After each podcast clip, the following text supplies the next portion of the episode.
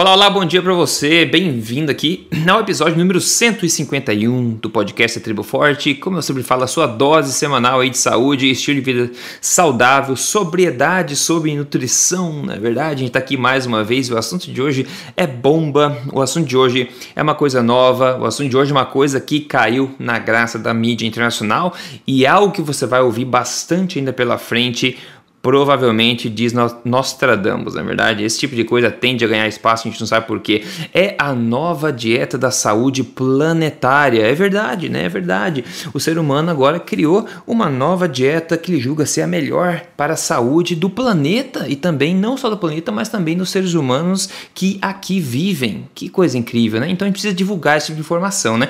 Então nesse episódio a gente vai contar um pouco mais para você o que que é essa tal da, saúde, da dieta saúde planetária, planetária, se ela tem algum fundo, se você precisa prestar atenção nela ou talvez descartar, né? O que, que você acha que vai acontecer? Bom, você vai já saber. Deixa eu dar as boas-vindas aqui, doutor Souto. Doutor Souto, tudo bem por aí? Tudo bem, Rodrigo. Bom dia, bom dia aos ouvintes. Bom dia a todo mundo e vamos lá, vamos aquecendo então, vamos aquecendo. Para aquecer, tem uma pergunta da comunidade aqui, antes a gente te contar a real sobre essa dieta da saúde planetária. A pergunta de hoje vem do Tiago Vieira. Ele fala o seguinte: sou seguidor há muito tempo, até desde agosto tenho feito uma alimentação forte focada em redução de carboidratos e perdi 13 quilos. Tenho mais disposição. Apesar de nesse tempo, durante um mês e meio, eu tenha saído um pouco da alimentação. A minha questão é que no começo da dieta, né, no caso, acho que ele quis dizer estilo de vida aqui, mas tudo bem, fiz um exame de sangue no qual o meu HDL era de 52 e mais ou menos 300 de colesterol total. Porém, recentemente eu fiz outro exame em que o HDL foi para 43, permanecendo a mesma quantidade de colesterol total, e outros índices, os outros índices estão normais. Teria alguma explicação? Dr. Soto, ele começou a fazer modificação, caiu o HDL e subiu um pouco o LDL. Ele está perguntando se tem alguma explicação. Claro, a gente não sabe o que ele está fazendo de fato, né? Mas como é que a gente pode tentar responder ele, o Thiago? Então, como sempre, uh, vamos falar em tese, né? A gente não pode falar de um caso específico. Ele, Exato. Uh, eu não tenho os exames dele, não é meu paciente. É uma tá? resposta que possa ajudar, eu acho Mas que uma todo resposta mundo, né? que possa, possa ajudar todo mundo. É. Um, o, numa, numa alimentação com restrição de carboidratos, a, a regra, a norma, o habitual é que o HDL suba. Tá? Uhum. É, o, é o que se espera, é o que se vê na maioria dos casos, é o que os ensaios clínicos randomizados mostram. Uhum. Uh, uma vez eu publiquei uh, um, uma postagem no meu blog cujo título era mais ou menos assim: O problema das médias. Tá? Uhum. Uh, e o que aquele estudo mostrava era o seguinte: que quando nós vemos um, um, um, um estudo qualquer, tá? E nós temos lá, olha, um grupo uh, que fez uma dieta low carb, uma dieta com restrição de carboidratos, uh, teve uma elevação média de 25% no seu HDL, enquanto que o grupo que fez uma dieta low fat teve uma queda no seu HDL de 10%, ok? Nós estamos falando das médias dos grupos, mas por uhum. trás dessa média existe uma substancial variação individual. Né? Uhum, uhum. Então, uh, de vez em quando, algum estudo publica os dados individuais, uh, como gráficos nos quais nós vemos cada pontinho como sendo uma pessoa e um tracinho que marca a média. E aí é. nós podemos ver assim que, de vez em quando, alguma pessoa tem um, uma, uma variação diferente daquilo que a gente espera. Então, essa é uma explicação possível. Tá? Uhum. Outra explicação possível é que uh, o, os lipídios no sangue variam significativamente de um dia para outro. Né? Então, quando a pessoa diz assim, o meu uh, ah, HDL é 55, não, ele estava 55 momento, na né? manhã do dia 23 de janeiro. Uhum. Okay? Ele poderia estar 50 na manhã seguinte, ele poderia estar 48 na véspera, ok? Então existe uma flutuação. E de vez em quando, uma única noite mal dormida pode provocar um quadro de resistência à insulina na manhã seguinte, né, com um HDL mais baixo, triglicerídeos mais altos, uma glicemia de jejum mais elevada. Isso pode ocorrer em uma única noite. Tá? Uma pessoa pode ter tido um consumo maior uh, de álcool uh, ou de carboidratos nos dias que ante até três dias que antecederam o exame, isso vai se refletir em provas de função hepática, como TJ, uhum. TGP, gama GT, mas também em triglicerídeos. E triglicerídeos têm uma relação recíproca com o HDL, quer dizer, quando os triglicerídeos sobem por algum motivo, o HDL cai. Uhum. Né? Então, eu quero dizer assim: quando uma determinada mensuração laboratorial parece meio uh, inexplicável, meio estranha, meio incompatível com o resto, a gente tem que pensar se aconteceu uma coisa dessas ou ainda se o exame está certo. Uhum. Tá? Porque Exato. acontece, né? Acontece, acontece, do exame uh, dar errado. Uh, errado não seria exatamente o termo, porque errado implica que alguém no laboratório de análises clínicas lá fez algo errado. Até pode acontecer, tá? Às vezes, já, já aconteceu uh, com um paciente meu de dar um resultado incompatível, o paciente cobrar do laboratório e descobrir que tinham trocado um resultado. Pois é. Okay? Mas isso é incomum. O mais comum é o que? Existe uma variabilidade uh, biológica, que foi essa que a gente conversou, e tem uma variabilidade analítica. Variabilidade analítica, sabe o que, é? É o seguinte: vamos dizer que eu tire uma amostra de sangue, um tubinho de sangue, e eu pegue aquele tubinho de sangue e divide em dois. Só, e, e eu digo falsamente para o laboratório que um é o sangue do João, outro é o sangue do Pedro, mas na realidade uhum. é o uhum. sangue do Polesso que eu tirei numa única coleta. Tá? Uhum. Vai vir dois resultados diferentes. Tá? Ah, por quê? Porque o laboratório mente, inventa? Não, porque existe uma variabilidade analítica que é muito maior do que as pessoas imaginam. Tá?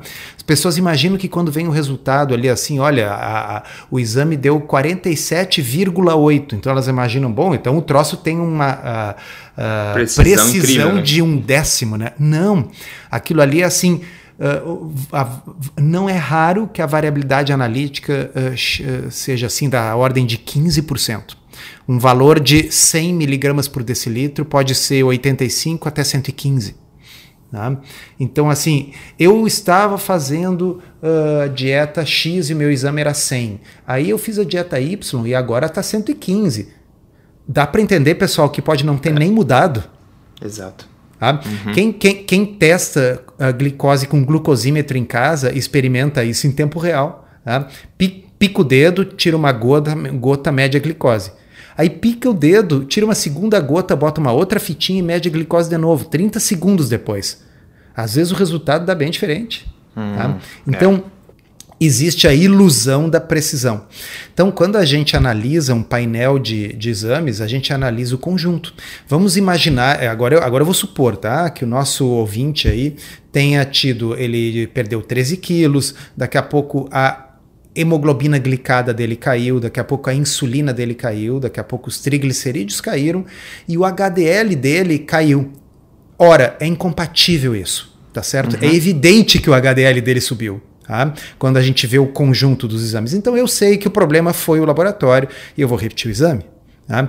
Mas se o HDL dele tivesse caído, os triglicerídeos tivessem subido, a glicose e a hemoglobina glicada tivesse subido, bom, eu teria que entender o que estava acontecendo com esse indivíduo, se há algum equívoco na alimentação dele, ou uh, se foi álcool, ou se é uma hepatite, ou enfim, o que está acontecendo. Vocês entenderam? Assim, a gente avalia o conjunto. Um estudo um exame serve para corroborar o outro. Quando todos vão num sentido e um vai num sentido incompatível, é mais provável que haja um erro laboratorial do que realmente aquilo tenha acontecido. Então, infelizmente, não é tão simples assim avaliar uh, exames. Sim, mas é, eu acho que você falou muito bem, não tem nada adicional. Acho que tendo todas essas perguntas que a gente pode fazer, a gente pode começar a ganhar um pouco mais de, enfim, de, de tranquilidade, imaginar que tem vários pontos falhos que podem explicar e não é justamente a intervenção dietética que seja necessariamente a causa do problema, né? Então, acho que isso ajuda uma grande gama de pessoas a entender melhor. Bom, vamos lá. Eu fiz um apanhadão geral aqui, pessoal, é, para vocês colocar vocês na, no mesmo passo aqui que a gente está sobre essa questão da dieta planetária, né? Então, segura os pontos comigo. Eu vou começar aqui para você entender no final. A gente vai discutir um pouco sobre um pouco mais sobre isso, mas para vocês entenderem o que, que é esse, essa história toda, eu fiz esse apanhadão. Então, vamos lá. Saiu no Brasil e na mídia internacional um novo reporte com a dita dieta para a saúde planetária que promete salvar a vida salvar vidas também e salvar o meio ambiente. Né? Mais uma vez, nós sábios seres humanos achando que somos mais espertos que a natureza, né? criando diretrizes e estratégias alimentares baseadas em alimentos que naturalmente nunca sustentaram a vida do planeta Terra, para começar. Mas enfim, a gente acha que a gente é mais esperto que o próprio balanço da natureza. Enfim, um objetivo maravilhoso né? de salvar o meio ambiente de pessoas, mas com uma estratégia terrível. Este relatório foi publicado agora recentemente no prestigioso jornal The Lancet. As maiores mudanças, claro, estão em cortar drasticamente o consumo de, dos alimentos mais nutritivos e saudáveis do planeta Terra, né? Alimentos de fonte animal, principalmente a coitadinha que sofre tanto a carne. Como diz o artigo do que sendo G1, se você come carne todos os dias, então esta é a primeira questão. No caso da carne vermelha, significa um hambúrguer por semana ou um bife grande por mês. Esta é a sua cota. E aí, todo mundo animado? Pois é, né? Em paralelo, o artigo continua, você pode comer algumas porções de peixe e frango por semana, mas as verduras e legumes são a fonte do restante de proteínas que seu corpo precisa. Eu acho que eles esqueceram de avisar o redator, o, o redator do artigo que folhas e legumes não são fontes de proteína, né? Então, vai estar tá lá no G1 escrito, pessoal. Você lê e acredita. Vamos lá. Bom, esse reporte demorou três anos para ser elaborado pela The Eat Lancet Commission, que reuniu um grupo de 37 pessoas de 16 países diferentes que formam o Eat Forum. Segundo eles, eles representam uma plataforma global baseada em ciência para a transformação do sistema alimentar. Essa comissão é extremamente bem patrocinada e virá com força é, total e divulgando essas ideias nas próximas semanas e meses. Por isso que eu falei que vocês vão escutar mais sobre isso. O relatório já foi destacado na BBC, na revista Time, no jornal The Guardian e outras. Então, como é a tal dieta da saúde planetária que é recomendada para todo mundo, tá? Para o planeta inteiro. Segundo o relatório, a dieta consiste em 50 gramas de oleaginosas, ou seja, nozes, amêndoas, castanhas por dia. Ah, ok. 75 gramas de feijão ou grão de bico ou lentilha, outro tipo de alimento dessa forma por dia. 28 gramas de peixe por dia. Ovos, um por semana. Carne vermelha, 14 gramas por dia e 29 gramas de frango por dia, que é o equivalente a uma almôndega. Né? No caso, 14 gramas por dia de carne vermelha significa um bife grande por mês. Né? Carboidratos como pão e arroz, 232 gramas por dia e 50 gramas de tubérculos como batata laticínios, o equivalente a um copo de leite por dia, e vegetais 300 gramas por dia e frutas 200 gramas. Em resumo, 14% das calorias viriam de proteínas, sendo que boa parte né, dessas proteínas seriam de má qualidade e não completas, né, vindo de outros alimentos que não a carne e ovos, 35% de gorduras nessa dieta e 51% de carboidratos, né? Alguma semelhança com os hábitos atuais da população, pessoal? Pois é, né? Basicamente, né, óbvio que eles não iam sugerir Coca-Cola e processados, mas isso todo mundo já sabe. Basicamente, eles estão sugerindo que nós comecemos, ou melhor, continuemos a nos entupir dos alimentos menos nutritivos da face da Terra, ou seja, sentando o pé em carboidratos de todos os tipos e praticamente virando vegetarianos. Agora, óbvio que tem um, ao menos, é, um básico conhecimento, é que quem tem pelo menos um básico conhecimento da ciência nutricional vigente sabe que essa é uma terrível ideia para a saúde e também para o planeta. Por exemplo, a Nutrition Coalition da Nina Teichholz respondeu dizendo que essa ideia reportada de reduzir a carne vermelha é má é mal para a saúde, né? É ruim para a saúde e não tem fundamento científico, coisa que a gente já sabe, né? Sendo somente baseada em fracos estudos epidemiológicos, os quais nós sempre destruímos aqui nos podcasts da Tribo Forte. A PhD Zoe Harcombe uma pessoa que a gente comentou já algumas vezes aqui, fez uma análise nutricional da tal dieta planetária e descobriu que ela é bastante deficiente em nutrientes importantes para a saúde humana, como a vitamina B12, retinol, vitamina D, vitamina K2, sódio, potássio e cálcio, também deficiente em ômega 3 e problemática na, no excesso de ômega 6. Agora, Vamos ver, para vocês entenderem um pouco mais aqui, pessoal, quem está por trás dessa organização, o Eat Lancet. Para começo de história, para vocês entenderem, a fundadora da comissão EAT é a norueguesa Gunhild Sturdalen, que é vegana e esposa de um bilionário norueguês. Muitos dos eh, comissionados aí das pessoas que fazem parte da organização já há anos defendem uma dieta vegetariana e propagam a falsa ideia do mal causado por alimentos de origem animal Ambas as coisas, claro, sem base científica de qualidade alguma, como você já deve saber. Mas é pior ainda, o professor Marty Cohen, da Agência Europeia de Alimentos, expôs a grande influência de dinheiro da indústria da soja e também de bilionários veganos, né, como no caso dela, por trás da comissão Eat Lancet. Um dos autores líderes do reporte é o o famigerado Walter Willett de Harvard, né? Que tá já em todas, há, né? Tá, é incrível. Que já há anos vem publicando livros propagando o vegetarianismo e vendendo produtos vegetarianos. Aliás, ele tem uma organização junto com o outro infame David Katz, esse é pior ainda, eu acho, outro que propaga vegetarianismo com ciência muito fraca. Nenhum especialista em agropecuária foi incluso na comissão, né? Que tem como objetivo salvar o planeta. Ninguém que entenda do fato de que pecuária sustentável é de fato uma das formas naturais de se restabelecer o equilíbrio natural, tanto de pastagens, natureza, quanto de carbono na atmosfera. Ninguém nesse sentido foi convidado. A comissão IT tem é, ligação com a gigante alimentícia Barilla a maior fabricante de macarrão do mundo, que inclusive publicou um livro dizendo que o caminho para a saúde das pessoas e do planeta é basear a alimentação em grãos, macarrão, legumes e folhas. Bom, e tem mais se você quer pesquisar isso aí, tá? Essa comissão está banhada em interesses políticos e monetários da indústria. Tudo menos mentes capazes, independentes e cientificamente competentes para ajudar. É uma sujeira só. Moral da história. Salve-se quem puder, né, pessoal? Mais uma vez, se você resolver contar com as diretrizes alimentares criadas pelos governos e essas instituições, você vai estar frito e em óleo vegetal. Tome as rédeas, você da sua própria saúde, como eu sempre falo, né? Esse relatório It Lancet é mais um exemplo de interesses tendenciosos e dinheiro da indústria e religião nutricional tentando criar e divulgar um lobo disfarçado de cordeiro a todo mundo. Então, doutor Souto, eu acho que tem muitos aspectos desse, dessa iniciativa que a gente pode atacar. Né? A gente pode atacar a próprio bias né, dessas pessoas serem já terem crenças veganas ou de estarem banhadas a interesses políticos de empresas que propagam o consumo de grãos. A gente pode atacar a parte científica que de, desse de, que embasou toda essa, essa dieta nova, que é a parte científica basicamente não existe, tão fraca que é. Então tem várias façadas que a gente pode atacar, mas a, eu acho acho que o cerne disso é que realmente é uma coisa que é, né, é, um castelo construído aí, uma base de areia e que só vem novamente aí para prejudicar a população bem intencionada com uma diretriz para aplicar para o planeta inteiro, né? Como se todo mundo aí é, fosse igual. Bom, enfim, o que, que, a gente tem a dizer sobre isso, hein? A mais do que isso. É, é, é, é, é, é um assunto grande, é um assunto importante.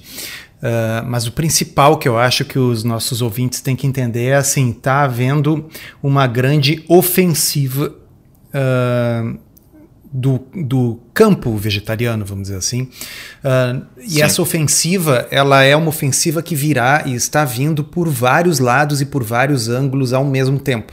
Tá?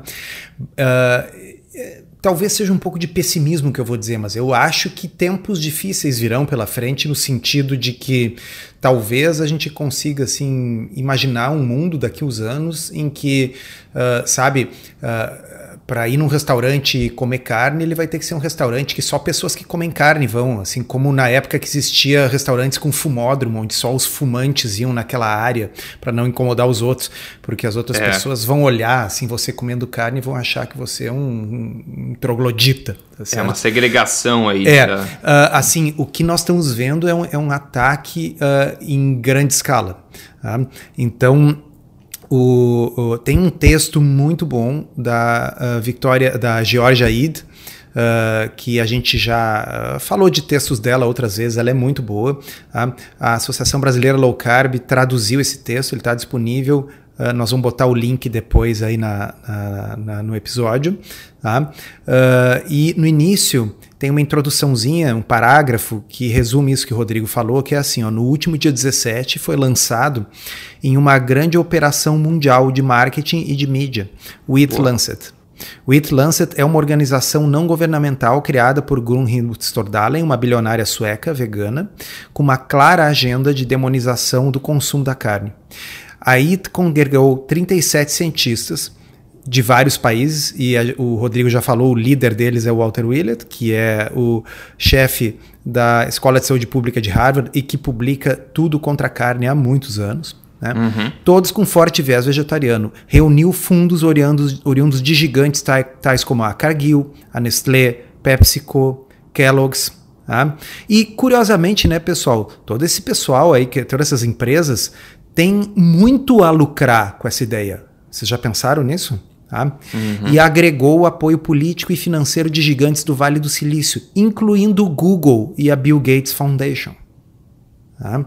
Como praticamente tudo que as pessoas consomem em termos de mídia, de informação, passa por isso. Uh, passa por Google, passa por Microsoft. Uh, por isso que eu digo assim, eu não estou muito otimista. Eu acho que o ataque agora ele foi muito organizado. Faz três anos que eles estão preparando isso. Faz. A, isso foi semeado em toda a imprensa. Houve o, o o chamado embargo do artigo do Lancet. Quer dizer, a imprensa, os principais órgãos de imprensa do mundo, New York Times, BBC, Washington Post, Guardian, todos receberam antes as informações para deixar os seus artigos prontos para todos no dia 17 lançarem é. ao mesmo tempo isso na imprensa mundial. E esse embargo foi combinado com todo mundo. Ninguém falava no assunto antes, que era para ser surpresa e sair no Lancet e na imprensa mundial ao mesmo tempo. Vocês entendem assim o tamanho do poder financeiro e de influência que está por trás disso. Existe uma combinação desse esse, esse grupo de pessoas que está por trás dessa IT Foundation. Uh, além de conter muitos bilionários e empresas muito poderosas, esse grupo tem pessoas que são influentes na Organização Mundial de Saúde e na ONU. Tá? Uhum. Então nós estamos vendo uma coisa uh, uh, muito grande. O que eles misturaram nesse estudo aí foi a ideia de que uh, o, vegetarianismo ou o veganismo será a, a melhor opção para a saúde humana, o que é altamente questionável. Até o ah, Walter Willett, na verdade, falou, apesar que ele tem uma ideia totalmente errada, ele falou: ah, se fosse para salvar o meio ambiente só, eu diria para ser todo mundo vegano, o que é uma ideia falsa. Mas ele mesmo falou que ele não acredita que o veganismo ainda seja a melhor solução saudável para seres humanos. Pois então, mas o estudo ele através de uma série de coisas enviesadas, basicamente citando só estudos observacionais epidemiológicos, ah, aqueles que não é. estabelecem causa e efeito, porque não custa repetir, vai que alguém só começou a ouvir a gente semana passada, né? que o tipo de estudo que observa o que as pessoas comem e depois vê os desfechos, ao invés de ser um experimento científico, é só um estudo observacional, esse tipo de estudo tem vieses. Né? Então, hoje em dia, com esse tipo de influência, né, dizendo que comer carne faz mal, as pessoas que se preocupam com a saúde e fazem de tudo para ter uma saúde melhor acabam evitando a carne. Então, quando a gente olha num estudo observacional e vê que pessoas que evitaram a carne têm um desfecho de saúde bom, a gente pode estar tá simplesmente vendo que as pessoas que são os escoteiros do grupo, aqueles que se cuidam mais, que uh, praticam atividade física, cuidam o peso, não fumam, não bebem, e a carne não tem nada a ver com isso, é só um marcador. Tá? Uh, mas enfim, o que eu quero dizer para as pessoas é: uh, isso está se tornando uma espécie de um novo pensamento único. Uhum. Tá? E a isso foi linkado à história do aquecimento global. Tá? É, é. Uh, alguns anos atrás foi feito um estudo uh, na, na ONU Tá? E esse estudo acusou a pecuária de ser um grande contribuinte para o aquecimento global. Tá? Posteriormente, uh, se mostrou que isso era falso, que o estudo tinha um erro fundamental, tá? porque o estudo pegou toda a contribuição sistêmica uh, de uh, produção de gases de efeito estufa da pecuária, ou seja, desde a a produção da soja que nos Estados Unidos é utilizada para fazer a ração, para alimentar o gado. E contou tudo isso, né? Tá? É. é e assim, uhum. o, o, fertilizante que é produzido com petróleo para fertilizar a soja. Veja bem, gado normal come não come soja, grama e grama, é. não tem nada disso, ok? Esse é um problema norte-americano. Tá? No, a, a, aqui no Rio Grande do Sul, gado come capim. Tá? Mas, eh, ok, tá? o, o, transporte para levar o gado até o abatedouro, eh, sabe? Eles contaram tudo, tudo, tudo, mas quando foram comparar com as emissões dos veículos, por exemplo, eles compararam só com a emissão dos veículos, ao invés de ter feito o que eles tinham que ter feito, que é todo o gasto energético que é feito para minerar o, o, ferro que vai dar origem ao aço que vai ser usado para fazer o é, carro, o transporte exato. desse. E, entendeu? Eles não fizeram isso, eles mediram as emissões dos veículos.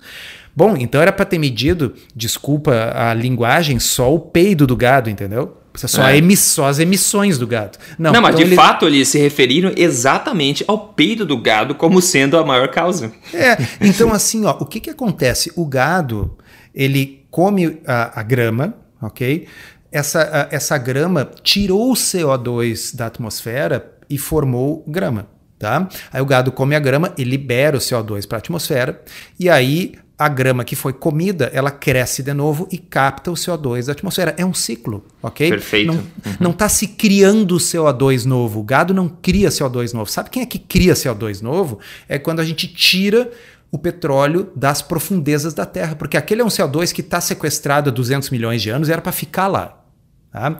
Então, gado não cria CO2 novo. Tá? Ah, mas aí o gado que come ração com a soja e a soja é feita em monocultura e fertilizada. Bom, aí vocês estão falando o quê? Da forma errada de criar gado. Todo mundo é contra a forma errada, né? Tudo Exato. isso a gente concorda. Então, assim, nós concordamos que o gado deveria ser criado uh, uh, a pasto, tá certo? Nós concordamos que a mono. A, agora, a monocultura para este grupo de pessoas aqui só é ruim quando é para fazer ração para gado. Agora, a monocultura para fazer o tofu do. É, do, do a, exatamente. A, a, aí não cria CO2, aí, é. não, aí não tem problema do fertilizante oriundo do petróleo. Então, é. uh, ele é um texto, na realidade, ideológico.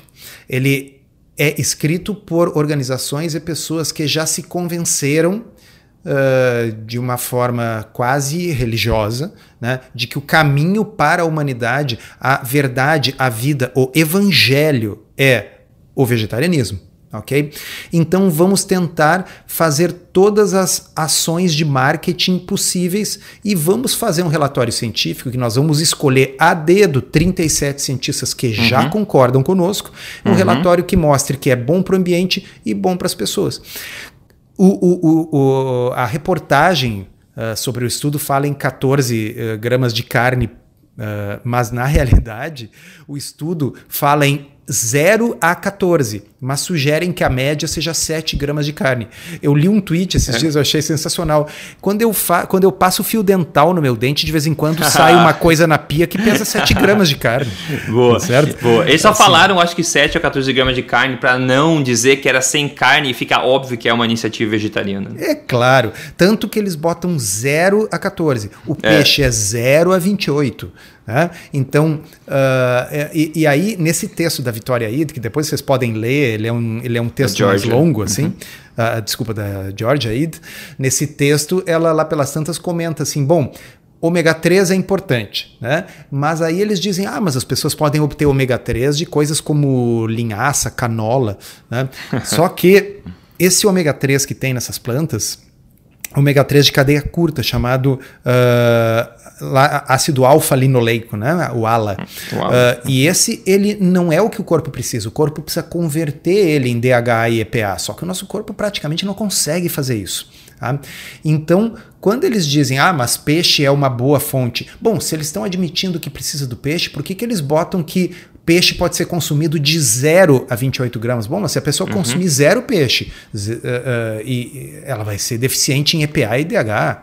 Aí, uhum. uh, então, sabe, é cheio de uh, incongruências o, o, relatório, mas basicamente é uma forma esperta, sabendo que a maioria das pessoas não conhece o assunto, não vai ler o estudo original mesmo e vai entender: olha, o certo é isso aí, é de comer o mínimo possível de animais, e isso vai salvar não só a saúde das pessoas, mas também o planeta. Bom, quem é, é que está patrocinando isso aí? Né? Rodrigo já, já falou para vocês. Tá? Então, olha lá, eu até vou no, na parte da, do, do, do, do texto da Georgia Id, onde ela diz isso aqui. Ó.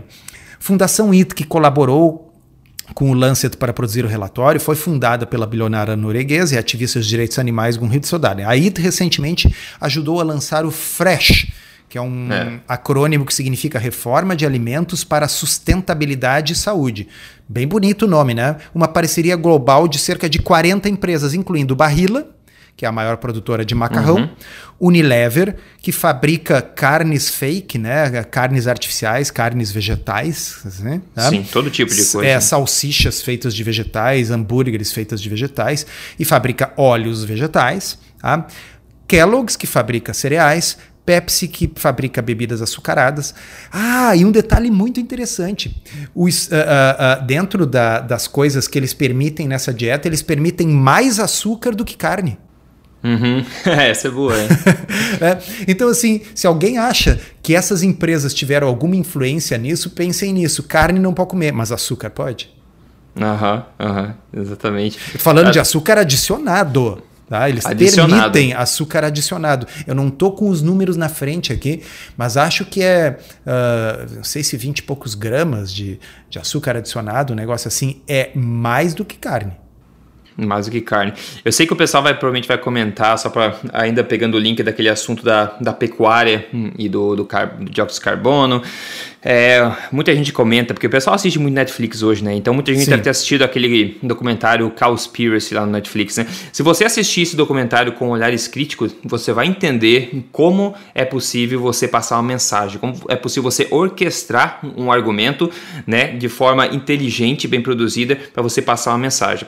Esse Cowspiracy foi feito, é um documentário feito por vegetarianos e veganos para passar a mensagem do vegetarianismo e do veganismo de forma disfarçada de ciência, pessoal. Assim como o What the Health, né, que também está lá no Netflix, que a gente já fez um podcast inteiro sobre isso. Você pode procurar What the Health aí, Tribo Forte, você vai achar que é a mesma coisa. Documentário feito por veganos vegetarianos de forma é, a passar essa mesma mensagem disfarçada de ciência para as pessoas. Então, se você vê com os olhos críticos, você vai entender, por exemplo, que eles usam estudos como esse o Dr. Soto falou, falando que o peido da vaca causa o efeito estufa, né? E uma vez que não foi calculado exatamente o peito da vaca em si, mas calcular tudo de forma errônea e comparado ao simplesmente o peito do carro, né? Sem comparar toda de forma justa as duas coisas. Enfim, em má ciência, tentando enganar as pessoas e passar uma filosofia, instruir a população em massa sobre uma, uma crença que eles têm e não realmente é, persuadir as pessoas com, com, de forma justa e íntegra, na minha opinião.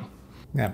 Só que o problema é que essa crença, essa filosofia, está sendo abraçada uh, por uh, gente com muito dinheiro, porque assim, hoje, Exato. Uh, hoje em dia, quem é que realmente tem o poder econômico, quem é que manda no mundo, ok? É o Vale do Silício. Tá?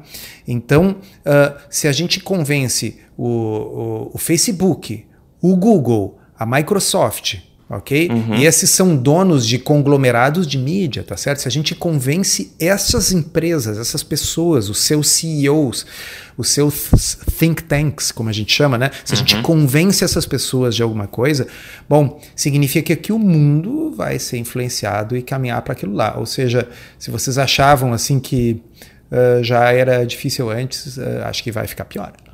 Eu acabei de ver aqui no, no Twitter. Tem gente que é muito bom, mas não ganha essa exposição toda, né? Que tava falando já o Frederic Leroy.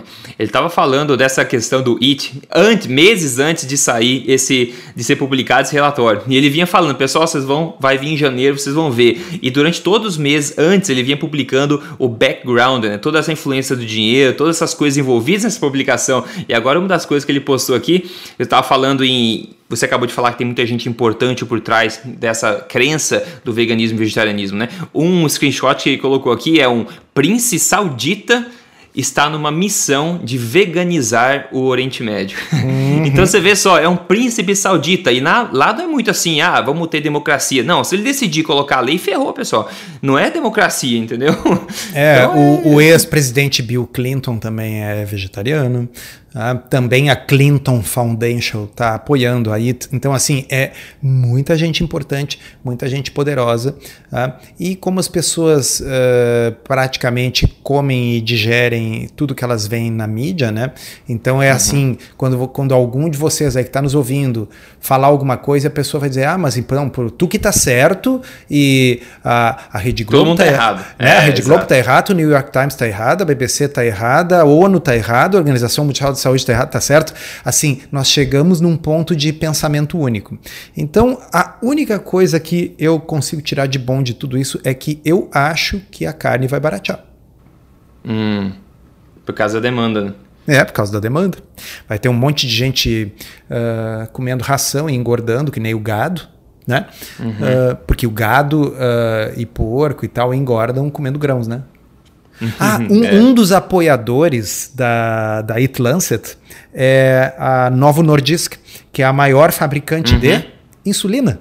Insulina, olha que beleza. Olha que interessante, né? né, pessoal? Por que, que o fabricante de insulina está patrocinando um negócio para uma dieta que vai uh, melhorar a saúde do mundo e evitar o aquecimento global. é o maior fabricante de insulina do mundo. É só, bem assim, intencionados, né? É, é isso aí, bem intencionados.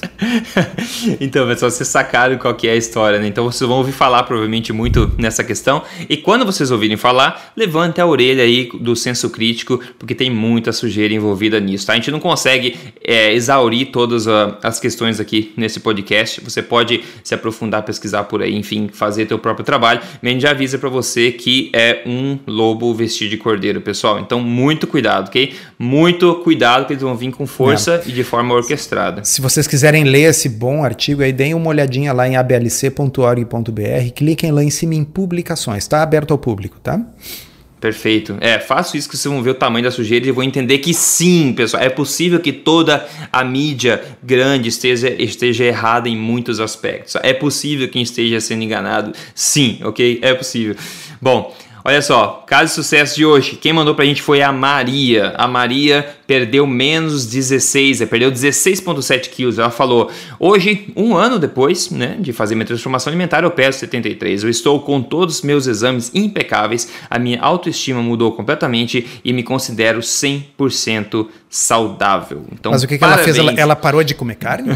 parabéns Maria. Com certeza não. Provavelmente o oposto disso, na verdade. O que ela fez foi aumentar a densidade nutricional da sua dieta. E como é que ela fez isso? Consumindo os alimentos mais nutritivos, que coincidentemente são os alimentos de fonte animal, né, pessoal? Pelo amor de Deus, isso é fato, não é nem, não é nem especulação, né? A Maria, ela seguiu o programa Código Emagrecer de Vez, que instrui você a fazer isso. O teu objetivo é emagrecimento passo a passo. Então chega lá, dá uma olhada no código emagrecerdevez.com.br para você ver se pode aplicar para você também o seu objetivo, né, pessoal?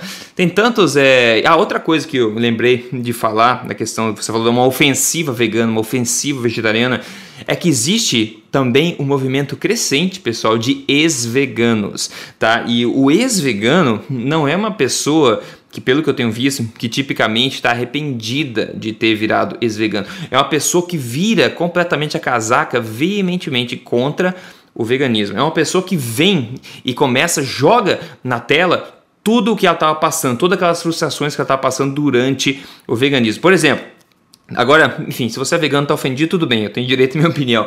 Mas muitas pessoas estão com problemas de saúde, estão obesas, sei lá, e resolvem ser veganos. E aí a, a, obtém uma melhora de curto prazo, mas depois, alguns meses depois, você começa a ter problemas que você nem sabia que tinha antes, problemas intestinais, problemas de pele. E aí você vai procurar onde? Vai procurar na sua esfera de veganismo por soluções, né? O que, que você vai encontrar em fóruns, etc. As pessoas vão te dizer, não, relaxe, isso é detox, é seu corpo se detoxificando, né? Todos esses problemas acne, pele, intestino irritável, é, tudo que é, enfim, prisão de ventre, todos esses problemas, é, cansaço, é, neblina mental, tudo isso é detox, tá? Meses depois, tá, pessoal? Então você se engana, se engana, se engana, se esforça, continua comendo carne de soja, coisas que imitam salsicha, frango, coisas que imitam hambúrguer e se força, se martiriza. Até que um ponto chega numa situação que ou você muda ou você morre, né? Aí você muda, você para de ser vegano, retorna a consumir os alimentos mais nutritivos da face da terra e nota uma verdadeira mudança e melhora em todos esses sintomas. Aí você começa a atacar de fato esse chiitismo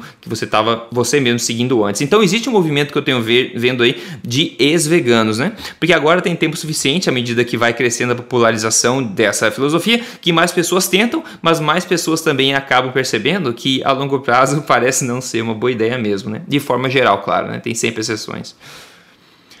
Enfim. Nenhum. Não quer falar sobre veganismo, não, doutor Souto. Eu tenho, eu tenho medo. Não precisa ter medo, eles não. Ah, bom, não vou, não vou falar que vai piorar, vai começar a ofender as pessoas de fato, né? Mas enfim. Deixa assim. Deixa, deixa assim. assim. Deixa assim.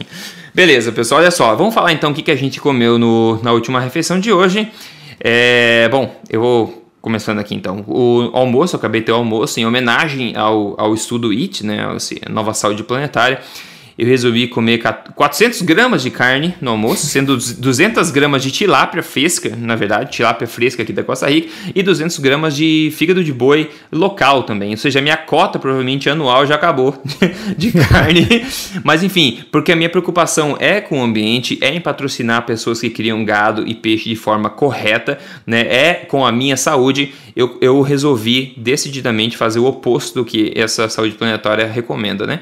Enfim, doutor Souto, o que, que você comeu na última refeição? Você aderiu ou não à saúde planetária? Ah, eu não aderi à saúde planetária. Eu comi um, uns quatro bifes hoje no almoço. Ixi, ferrou então o ano inteiro. É. Também. Uh, mas eu comi também um pouco de moranga. Eu acho que moranga hum. aí já ajuda o planeta, não ajuda? Aí já é aprovado. Aí, aí já é aprovado? Né? É aprovado. Então comi Uh, isso aí, e, aí, acho que tinha uma abobrinha também temperada, uma coisa assim, que também imagino que ajude o planeta, né? Ao contrário do bife. É o contrário do bife. Ah, pessoal, é isso, né, pessoal? A gente nasce com instinto já pelas coisas que ajudam a nossa saúde, né, pessoal? O bebezinho, ele não faz cara feia pro brócolis por acaso, tá, pessoal? Isso aí a natureza sabe que faz ao longo de milhão, milhões de anos. Milhões de anos. A gente tem que parar de tentar ser mais esperto que milhões de anos de evolução natural. Enfim, a gente podia ficar a noite inteira aqui conversando sobre isso, né? Bom, é isso, pessoal. É esse é o assunto de hoje. Passe à frente. Se alguém começar a falar de dieta saúde planetária, passe isso aqui à frente, faça a própria pesquisa, levante seu senso crítico, senso crítico inteligente, como a gente sempre fala aqui. E siga a gente no Instagram, me siga lá no arroba Rodrigo Polesso, tudo junto, no o Dr. Souto no arroba JC Souto e ABLC no arroba ablc.org. Faça parte da Tribo Forte também, entre lá em triboforte.com.br. Enfim, tem muitas ferramentas que você pode aí se munir para se proteger e fazer parte do que realmente realmente faz sentido, né? Tire as suas próprias conclusões. Obrigado pela sua audiência. Pessoal, semana que vem a gente está aqui novamente. Doutor Souto, obrigado por, por esse papo também. E claro, a gente se fala semana que vem. Obrigado, um abraço até semana que vem.